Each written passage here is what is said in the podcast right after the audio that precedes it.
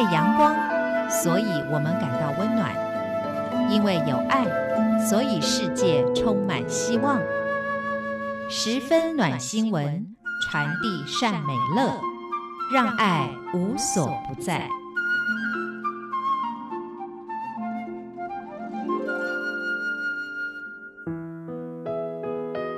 亲爱的朋友，欢迎收听今天的十分暖新闻，我是朱佳琪。今天呢，想要先带您去一个台湾的一个地方哦，叫暖暖，哎，听起来就很温暖，对不对？这个可爱的地名呢，嗯、呃，你大概听过就难以忘记。暖暖区哦，目前扶老比例呀、啊、独老比例还有高龄化的指标都不是基隆市的冠军，但是医疗跟照护资源却也不如都市化程度高的基隆市密集。那即便如此，官方人口统计显示，暖暖的老年人口也已经超过了百分之十，远高于国际的老年化社会标准了。除了一般住宅之外，暖暖区也有大型的公部门宿舍，包括了军方的眷村跟退休人员宿舍，市政府国营事业的宿舍。其中呢，老人独居的比例还蛮高的，所以。高龄者在暖暖地区生活的处境跟健康需求呢，特别的呃被大家所注意。那呃三年前呢、透过了科技部的支持，左下角工作室，哎，这个名称也蛮特别的哈。他们特别呢，呃，投入了台北医学大学的。以照护为本的活力展龄创新结盟，这个很长的一个计划，针对在地老化的议题，那么呃，在这个地方呢，成立了一个防跌工班，防跌那个跌就是跌倒的跌，然后呢，也发展出换工互助的一个社区实验，简单来说。就是呢，以老人防跌啊不倒翁为议题，推动协助居家内外环境的改善，以预防长者跌倒，才能够维持老人在这个社区独立健康的生活，也可以进一步的减少医疗资源的耗费跟家庭照顾的负担。那因为呢，这个医疗市场化、商品化的影响哦。目前，从政府到人民的大部分资源，呃，仍是集中花费在医疗端。那，呃，我们常都会讲嘛，预防胜于治疗。但是呢，在前端的这个预防跌倒这件事情，反而被忽略了。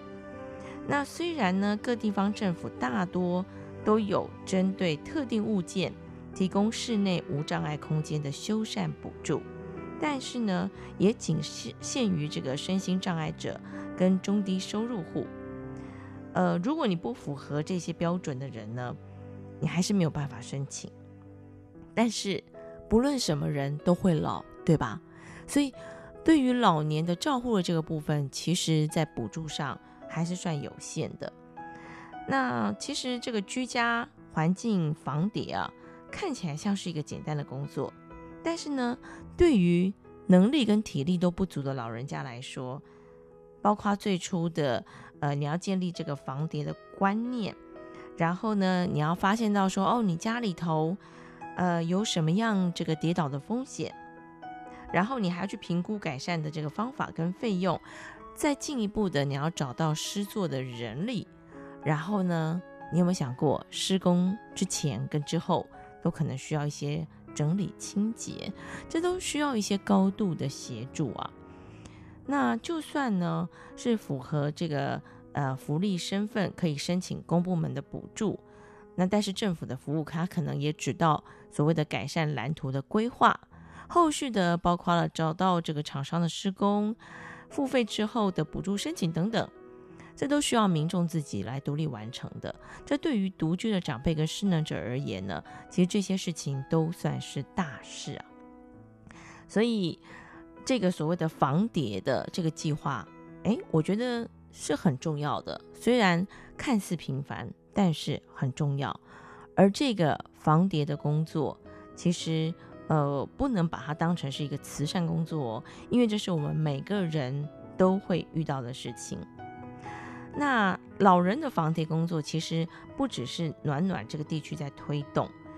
那但是呢，大部分的慈善团体呢，就是完成了这个改装的工作之后呢，哎，就差不多结束了他们的工作。但是对于呃暖暖地区的这个左下角工作室来说，他们呢在整个设施做完之后，真正的重头戏跟难题才要开始。简单的说，这些设施施作完毕之后，他们所建立的这个防谍工班呢，才要开始工作。他们是不收取工资的，但是呢，也不希望长者是站在一个不对等的被服务的一个想法。就是说，有很多的那个社区或社会服务哦，好像都让那个被帮助者呢，显得好像地位比较不那么的平等，好像就是他们一直在接受帮助。所以呢，他们想要创造一个氛围，就是说，希望以一种换工的概念来做这样子的一个服务。长者呢，呃，他们可以用他们可以付出的工，这个工呢，有包括了才艺啊，或者说故事啊。或者是时间呐、或者是他们单纯就是提出以他们的人生经验去提出一些想法，然后呢，这个工作室他们再把呃长者所提供的这个工提供给社区居民有需要的人来做交换，他们就是希望长者在这个关系的对待当中不是被救济的，然后呢也不是慈善的弱势者或收受者，而是可以更对等的互动。然后长者呢，不但可以透过换工重新跟这个社区跟社会发展来做连接，而其他的参与进入换工的社区民众，也有机会在不同的关系当中来设计认识长者。所以这个换工哦，不只是劳力的交换、时间的交换，而是希望关系的创新。因为呢，新的社会关系会带来新的社会自我。所以我们刚刚说。这个防跌的服务、防跌的观念不是只有暖暖在做，但是暖暖提出了一个这个很新的想法，而且他们呢特别有提到说，我们到底换到了什么？嗯，很多时候呢，长者可能会自己觉得啊，我都几岁了，我老了啦，没用了，所以你们也不要再跟我提出什么换工的想法了，而且他们也会认为说我身体不好会麻烦到别人。然后也会觉得说，我什么都不会啊，哎，你去找我的儿子女儿了。但是呢，这个工作室哦，他们会非常的有耐心，他们用在关系中等待的方法，好，